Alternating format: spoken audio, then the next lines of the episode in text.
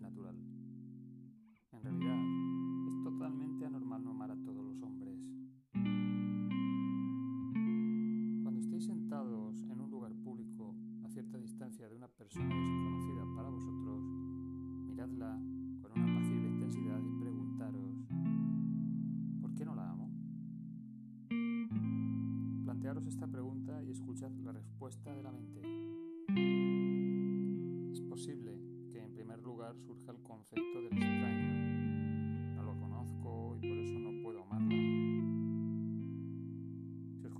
Continuáis cuestionando, preguntando, independientemente del hecho de ser un extraño, ¿por qué no la amo? Pueden surgir apreciaciones del género no me gusta. Entonces es importante preguntarse, ¿por qué esta persona no me gusta? Después de haber formulado esta pregunta, escuchad las respuestas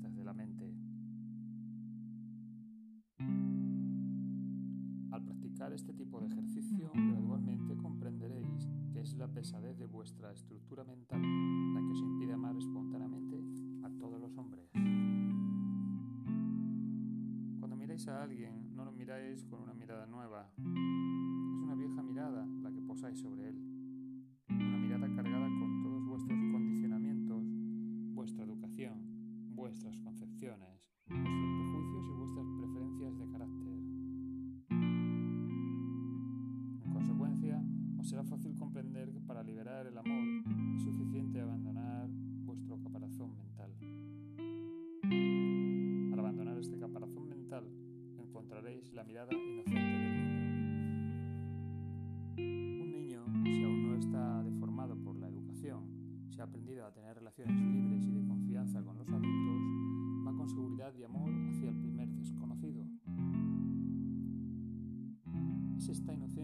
Espontáneo lo que es preciso volver a encontrar.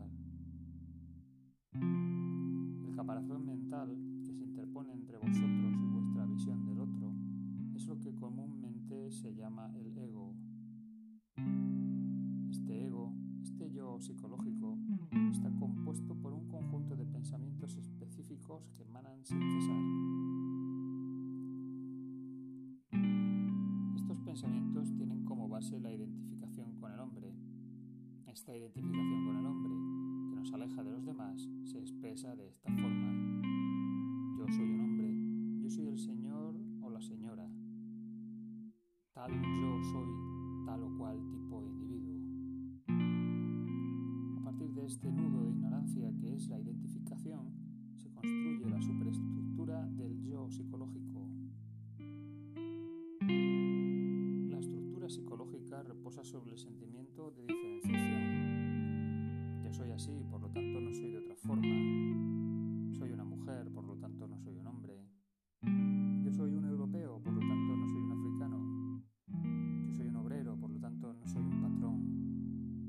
cristiano, por lo tanto no soy budista.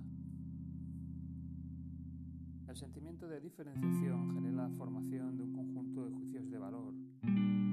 Estoy a favor de esto, por lo tanto estoy en contra de aquello. A través de este conjunto de procesos, el ego se forma y se alimenta desde la infancia y a lo largo de la vida.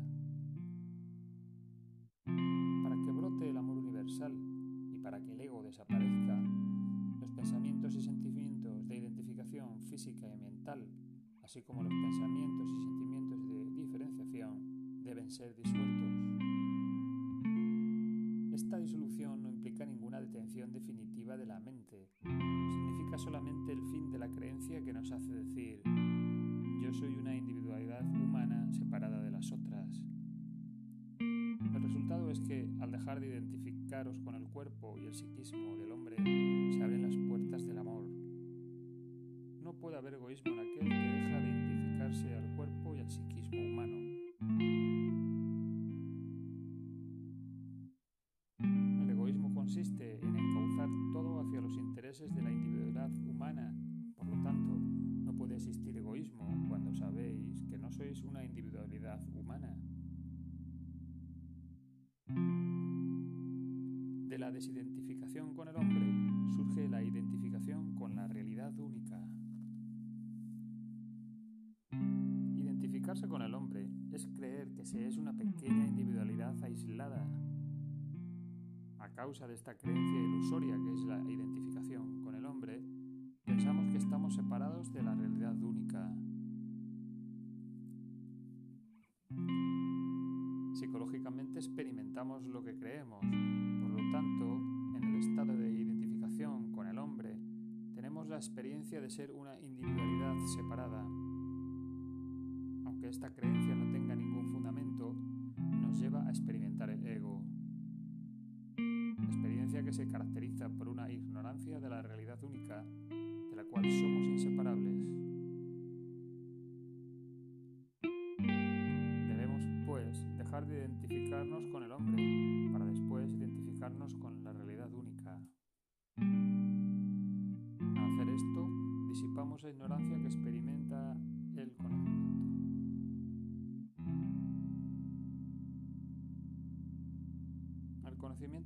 engloba lo manifestado y lo no manifestado. A través de él, sabemos que somos a la vez la eternidad inmutable de lo no manifestado y la fenomenología cambiante de lo manifestado. No somos eso en su totalidad, claro está, pero nuestra realidad es inseparable e indisociable de esta realidad única que todo lo abarca. Somos uno con Dios y con el cosmos. Tal conocimiento pone fin al sentimiento de separación y, por lo tanto, está directamente relacionado con el surgimiento del amor universal.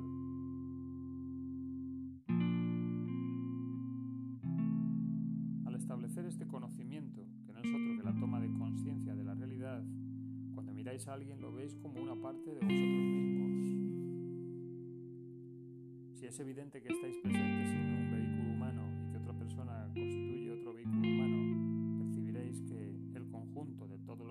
los vehículos, de todos los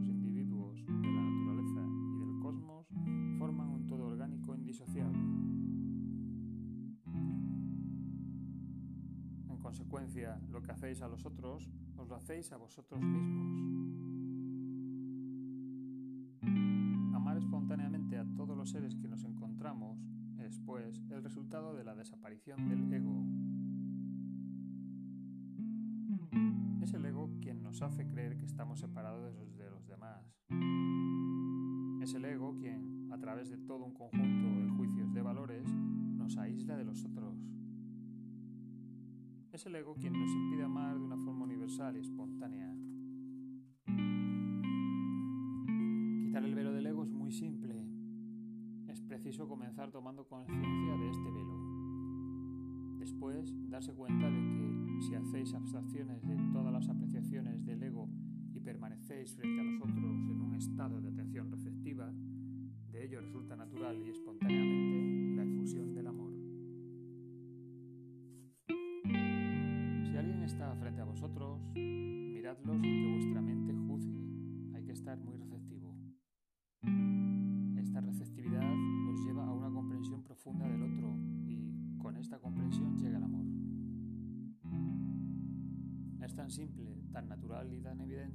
es triste estar obligado a explicar esto.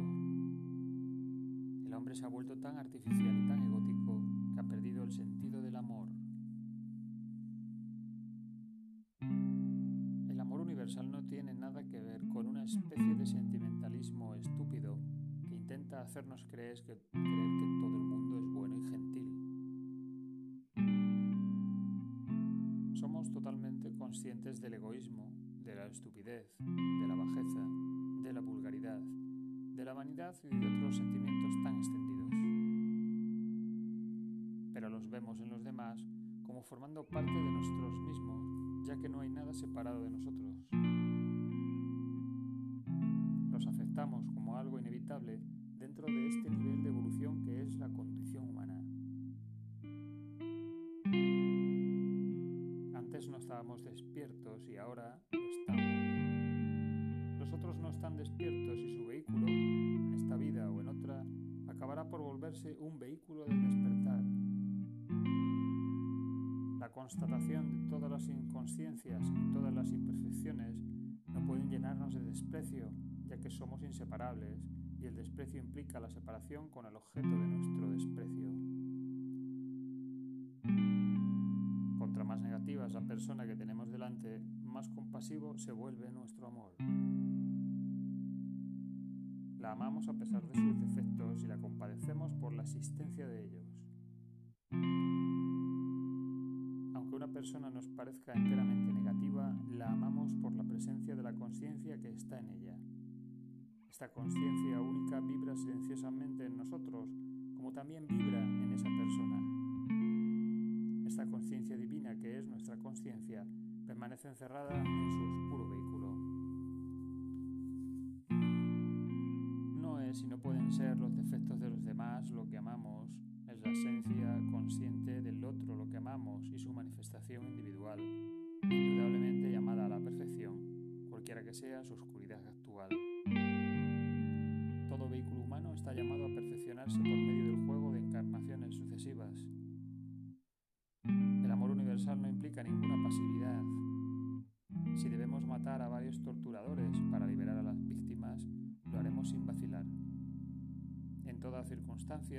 haremos lo que nos dicte nuestra conciencia moral.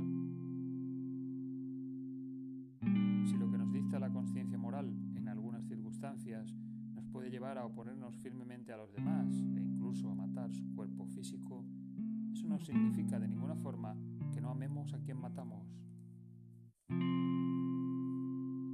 Esta acción violenta, dictada por la voluntad divina, que se expresa en nosotros por medio de la conciencia moral, somos un instrumento del destino. Lo que debe ocurrir ocurrirá, pero esto no tiene ninguna relación con el hecho de que nuestro corazón permanezca abierto. Amamos a aquel al que estamos obligados a matar, lo amamos antes de su muerte y después de esta. Dado que nuestro amor permanece entero, no tenemos necesidad de perdonar a nuestros enemigos, pues, aunque a veces estemos obligados a tener enemigos, nunca serán para nosotros objeto de odio. Amamos a quienes debemos oponernos por el deber moral y por este hecho, en cuanto las circunstancias lo permiten, podemos de nuevo establecer los lazos fraternales con ellos.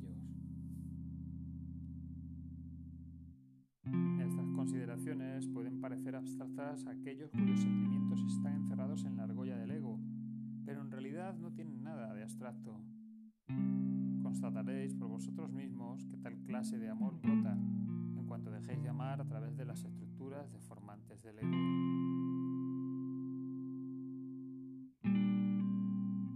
El amor es un sentimiento y el hecho de oponerse a ciertas personas es un acto si la acción se realiza de forma no pasional, con el simple sentimiento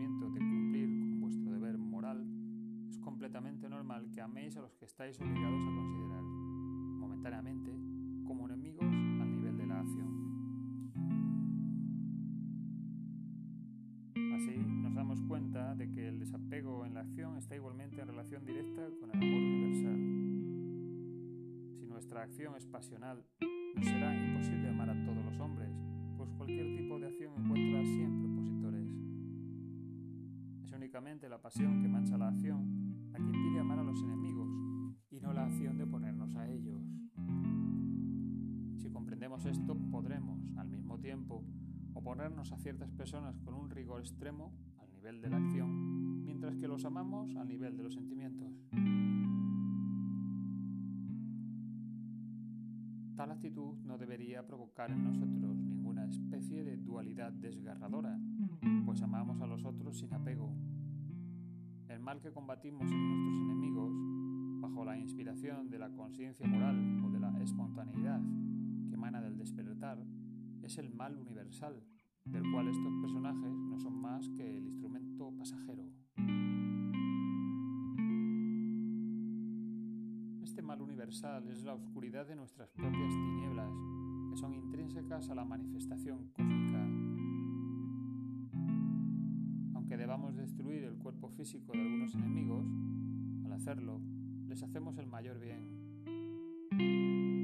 Debemos oponernos al mal para evitar su propagación, pero combatiendo a aquellos en quienes el mal se manifiesta, no esperamos más que una cosa, que tomen conciencia del mal que está en ellos, con el fin de que a su turno se vuelvan, junto a nosotros,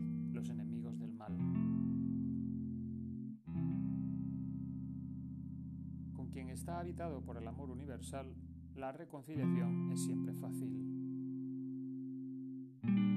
Es suficiente que el individuo que ha sido vuestro enemigo cese su actitud negativa para que el adepto pueda, con alegría y de manera inmediata, manifestarle concretamente el amor que nunca ha dejado de sentir por él, a nivel de los sentimientos.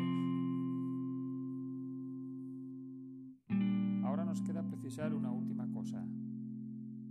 Al ser el amor inefable, hablar del amor es siempre una cosa artificial que, si vamos al fondo del problema, se revela inexacta. Hablamos del amor porque, al fin de cuentas, es la única manera que tenemos de mostrar el sendero al debutante. Sin embargo, debemos añadir esto. Cuando el verdadero y universal amor se despierta, ya no importa la palabra amor. Queremos decir con esto que aquel que ama de una manera universal no dice yo amo. Decir yo amo es formular un pensamiento a propósito del amor una simple producción del mental que busca vestirse y apropiarse del amor. Para aquellos que conocen al amor en su inefabilidad, este pensamiento ya no brota más. El amor es para el adepto tan natural como la respiración, igual que el que respira no declara constantemente yo respiro, yo respiro, el adepto no piensa o dice constantemente yo amo.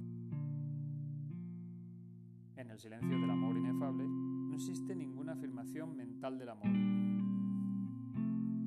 Es importante decir esto, pues aquel en quien se despierta el amor universal caería en un laberinto construido por la mente si se imaginase que amar consiste en pensar yo amo. Imaginándose esto, se esforzaría constantemente en pensar yo amo. Tal manera de actuar constituye un callejón sin salida que nos aleja radicalmente del verdadero amor. podemos decir lo que es el verdadero amor, ya que el amor es inefable. El único camino, una vez se ha comprendido y sobre todo sentido interiormente lo que designa la palabra amor, una vez que se han quitado los obstáculos mentales que florecimiento del amor, consiste en dejar que se instale esta cosa inexpresable que es imperfectamente llamada amor. Cuando pensáis yo amo, estáis dentro del pensamiento cuando amáis, no pensáis yo amo. Así pues, aquel que ama con el más alto amor no piensa yo amo. Si habla del amor, siempre es para designar el camino a los demás. En efecto, al comparar su estado de espíritu con el del profano atrapado en su ego, no encuentra ninguna palabra mejor que la palabra amor para distinguir la diferencia entre las dos perspectivas interiores. palabra amor es la llave del castillo, no es el castillo. Es necesario utilizar la palabra para ayudar a experimentar lo que supera a las palabras.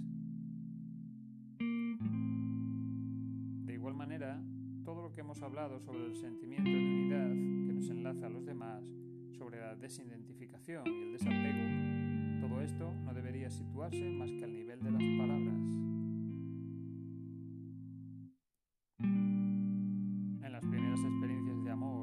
existe la palabra amor, igual que en la primera experiencia de unidad cósmica existe el pensamiento. Los otros forman parte de mí mismo. Paralelamente, en la primera experiencia de desidentificación y de desapego existe una formulación mental a este propósito. Pero luego, cuando el despertar realmente se instala, todo esto, amor, desidentificación, conocimiento trascendente, unidad cósmica y desapego se vuelven espontáneos y naturales, ya no existe ningún pensamiento a este propósito, y es por esta razón que el despertar es totalmente inexpresable. Repitámoslo, es únicamente en sus relaciones con el no despierto que el despierto utiliza las palabras para designar de una forma necesariamente inadecuada la inefabilidad silenciosa, simple y natural de su estado.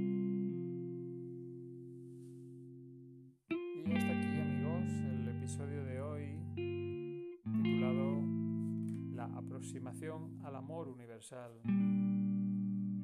que haya sido de vuestro agrado. Si es así, se agradece compartirlo en vuestras redes sociales.